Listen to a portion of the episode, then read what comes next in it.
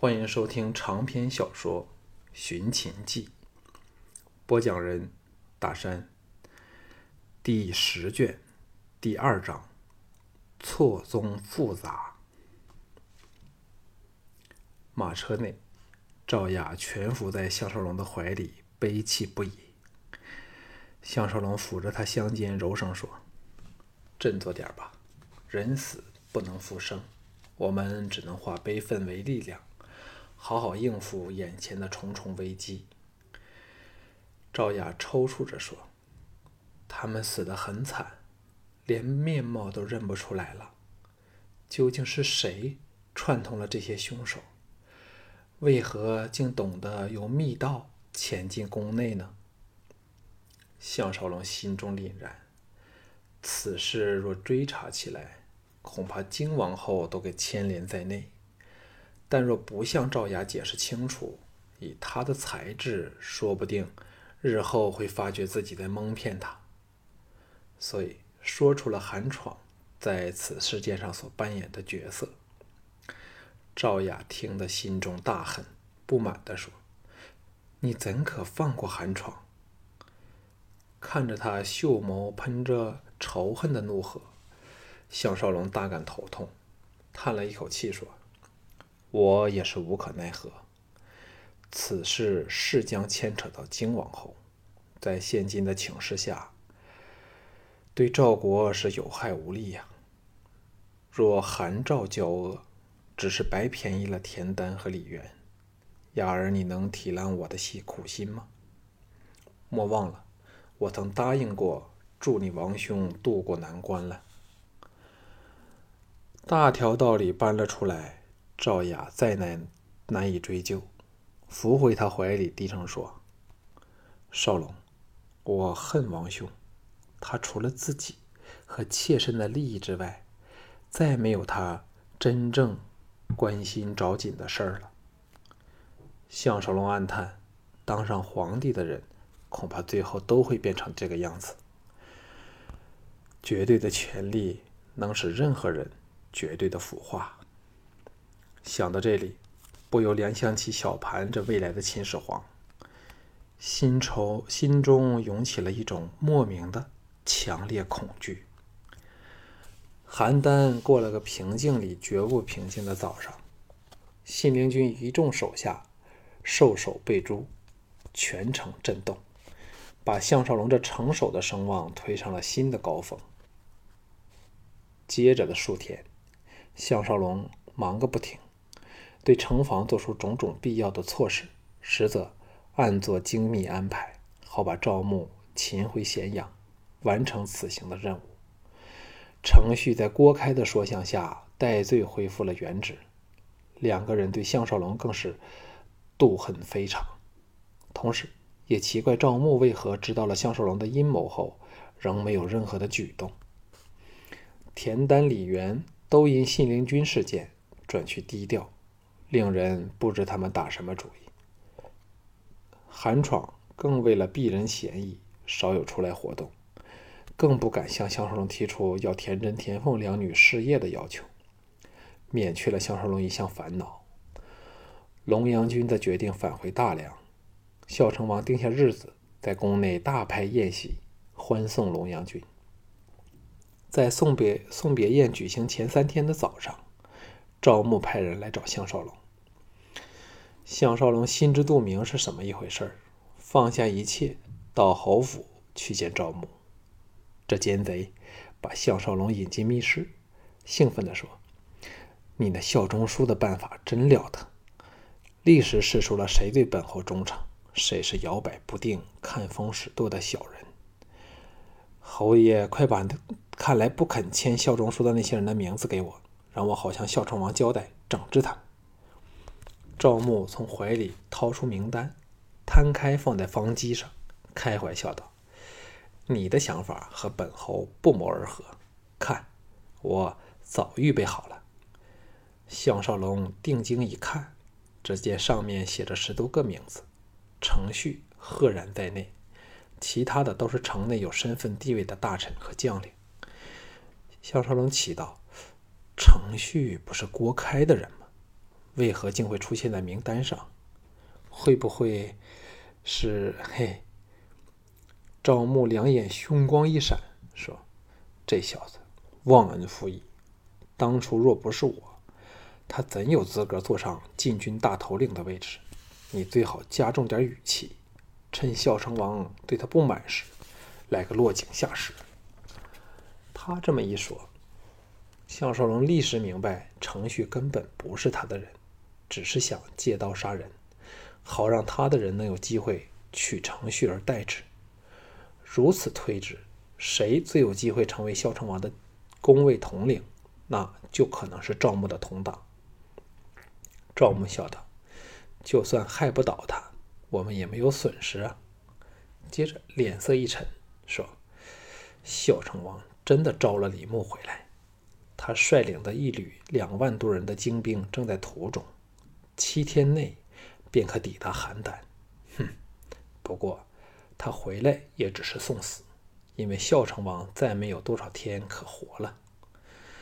项少龙心中暗喜，知道赵牧定下了整个篡朝谋谋朝篡位的计划，装作兴奋地说：“我已一切准备妥当，侯爷准备何时下手？”赵牧脸肌一阵抖动，那道丑恶的疤痕像条要择人而食的小毒蛇。双目凶芒闪烁动的冷冷说：“三天后举行龙阳君的鉴别宴时，所有大臣将领都会集中到王宫里去，那就是动手的好时刻了。”这回连项少龙都大惑不解，愕然说：“但那也会是宫内保安最森严、警觉性最高的时刻，我们哪来机会呀？”赵牧嘴角抹过一丝阴险的笑意，狠狠地说：“只要你能设法把忠于孝成王的守城将领调往王宫，再代之以我和你的人，那整个城防都要落到我们手里。在那种情况下，邯郸还不成了真上之肉，任由我们改宰割吗？”项少龙沉声说：“侯爷可否说得清楚一点？”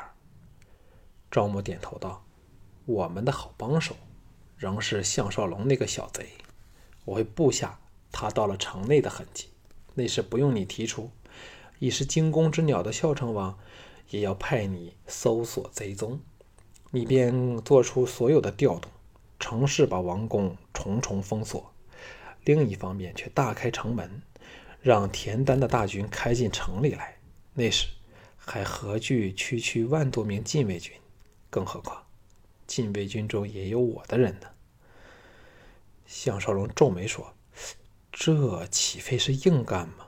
似乎与侯爷的意愿有点出入呢。”再压低了声音说：“侯爷真的那么信任齐人吗？”赵牧有点不悦地说：“这个本侯自有分寸，只要你能抓牢邯郸城的兵权，听我的指示行事，三天后就是孝成王归天的时刻。”其他的一切都不用你操心费神。事成后，我包保你可成为赵国的三军统帅，荣华富贵享之不尽。项少龙知道事情绝不会如他所说般简单，但也知再追问下去必会起他疑窦，唯唯诺诺应过后，告辞离开，立即入宫觐见赵王。孝成王在内宫见他。项少龙怕侍卫里有招募的人，使个眼色。孝成王会意，领着他漫步于御花园内，侍卫只是远远的守护着。孝成王听完项少龙的报告后，不禁叹了一口气，说：“到今天，寡人才知李牧和廉颇两人对我大赵的忠心和重要性。清剿了赵牧和他的余党后，我大赵……”内有郭开和董卿，外有李牧和廉颇，哪还怕不能振兴国运？更加上有鲁公秘录在手，统一天下也可预期呀。董卿定要好好干下去，寡人绝不会忘记你的功劳。以孝成王的为人，说出这番话来，已经算对他推心置腹了。假若孝成王真能决出今天今世而昨非，赵国假以时日，却是振兴有望。可是听到这番肺腑之言的项少龙，心中反涌起一种没来由的不祥感觉，心中很不舒服，或者是不符合孝成王一向刻薄寡闻的喜寡恩的行为，使他生出了突兀之感。看着孝成王苍白的脸容，项少龙沉声说：“假若程将军被免职，大王会启用哪位将领呢？”孝成王一时不能会意过来，皱眉道：“董将军为何要极想知道呢？”项少龙说：“赵牧始终不是对我那么信任，很多事儿都瞒着鄙人。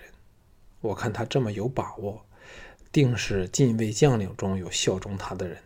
倘若程将军被免职，这个赵牧的同党极有可能坐上程将军的位置。”孝成王摇头笑道：“这只是赵牧一厢情愿的想法。事实上，寡人一时也想不出会委托哪个人。人选倒有好几个，寡人才不相信他们都投靠了奸党的一方。”项少龙心中一动，说：“假设使程将军忽然出了意外，在目前这种形势下。”大王必会委人暂时率领禁军，以免指挥失调。那大王心中的那个人会是谁呢？赵公的禁卫由禁卫统领指挥，下有十名御前带兵卫，分统着进攻十军。美军的兵力在一千到一千五百人之间。这批专责保护赵王安全的军队，都经过严精严的筛选，训练优良。远胜守城和戍外的士卒。在一般情况下，如果禁卫统领不能执行职务，自应从作为副手的带兵卫里选。由于他们熟悉王宫的保安和运作，才不致出现问题。孝成王认真的思索了一会儿，叹了口气说：“这事一时间实在很难决定。”项少龙明白他优柔寡断的性格，不再追问。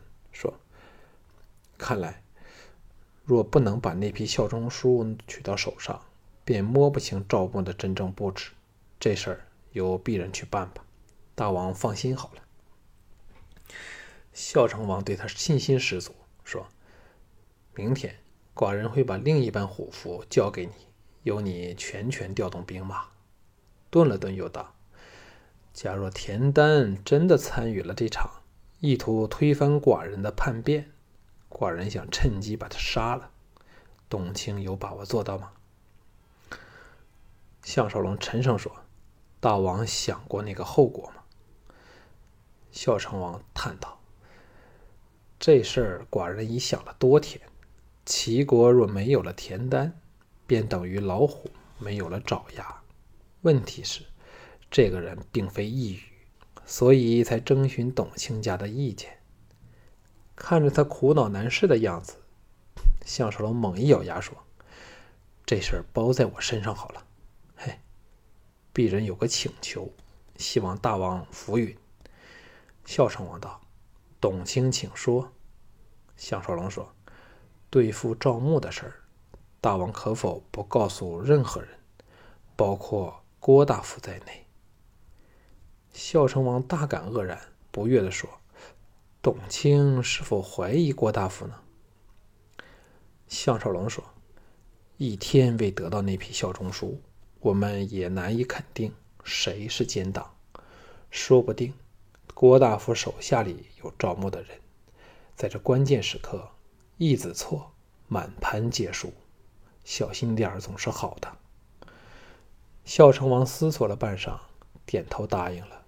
在商量了一些行动的细节后，项少龙才回宫回离宫回指挥所，找到藤毅，把事情告诉了他。藤毅的脸色凝重起来，好一会儿才淡断然说：“招募开始顾忌你了。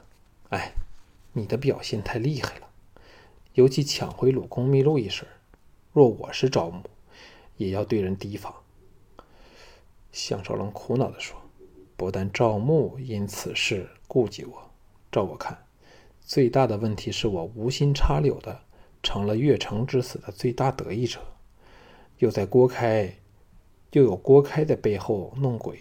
现在我的处境是由暗转明，非常不利呢。藤毅一呆，说：“什么是无心插柳？”项少龙苦笑解释后说：“现在怎也要设法把那批效忠书弄到手上，才能清楚赵牧的布置。我看这狡猾如虎的老贼，定会叫我去做先锋士卒，而他却坐享其成。哎，我要找田丹谈谈了。”藤毅说：“千万不要这么做。”我看田丹也在怀疑你，你这样送上门去，说不定会露出破绽。假设他问起了鲁公秘录一事，你如何答他呢？他并非孝成王，不会轻易信你。况且，天才晓得，天才晓得桓闯和他们是什么关系？还有个李元，最近我们正疏忽了他。项少龙听得。头心乱如麻，头大如斗时，手下来报，龙阳君来找他。项少龙苦笑道：“现在唯一可信任的人，或者就是这不男不女的家伙了。”言罢，往正堂接见龙阳君去了。挥退了随人后，两人坐到一角，低声说话。龙阳君精神好多了，神采和以前没有多大分别。更回复了往昔的自信，深情的细看了他半晌后，柔声说：“今早李元来找我，说只要我肯联手，逼孝成王从燕国退兵，合纵一事可一拍即合；否则齐楚将会对赵国用兵。”哼，他的口气真大，当上国舅才只那么几天，便当足了自己是孝烈。的代表了。项少龙说：“假如齐楚联合来对付我们，魏国是否出兵助阵呢？”龙阳君嘴角溢出了一丝笑意，说：“董兄虽然置身若海，但终是生性率真，不明白像李严这种奸险的小人，说的是一套，做的是另一套。他这么说。”只是为了掩饰更大的阴谋，你最好叫孝成王提防一下。哎，奴家真的很为董兄你担心嘞。项少龙愕然说：“君上何有此言呢？”龙阳君叹道：“我知道你能登上城守之位，金王后在背后出了很多力。不过我定要提醒董兄，这个女人非常厉害。”不动声息便可玩弄于玩弄人于股掌之上，也可不费吹灰之力就置人于万劫不复之地。以前信陵君寄居邯郸时，曾和他打得火热。你现在对他有用，他自会笼络讨好你；到你没有用时，看他会怎样对付你。项少龙暗地里出了一身冷汗。他的确没怎么把靖王后放在心上，现在回心一想，他却不简单。在眼前这场斗争中，无论哪方胜了，得益者依然是他。问题是，李牧、廉颇两人一天仍然健在，都没有人敢动他。项少龙设身处地为靖王后着想。也恨不得有人带他除去了这有名无实的大王丈夫，好让儿子登上王位，自己则在幕后操纵一切，垂帘听政。那时再重用李牧和廉颇这两大忠臣名将，地位便稳若泰山。忽然间，他明白了自己这成守的重要性。只要他，只有他才能让荆王后反控制着赵牧和抗衡齐楚的外来势力。想到这里，一双柔软的玉手搭上了他的手背，项少龙吓了一跳，往龙阳君望去，只见他万缕柔情般的目光正紧盯着自己，诚挚地说：“离开邯郸吧，否则董兄必死无葬身之地。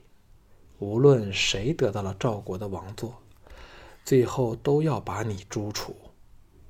项少龙忍受着他还可接受的肌肤之亲，断然摇头说：“董某从不把生死摆在心上，尤其在我国生死存亡的关头，更不愿避而不理，否则下半生都会郁郁难安，也愧对先父的在天之灵。”龙阳君见他神情坚决，缩回玉手，悠悠长叹，柔声说。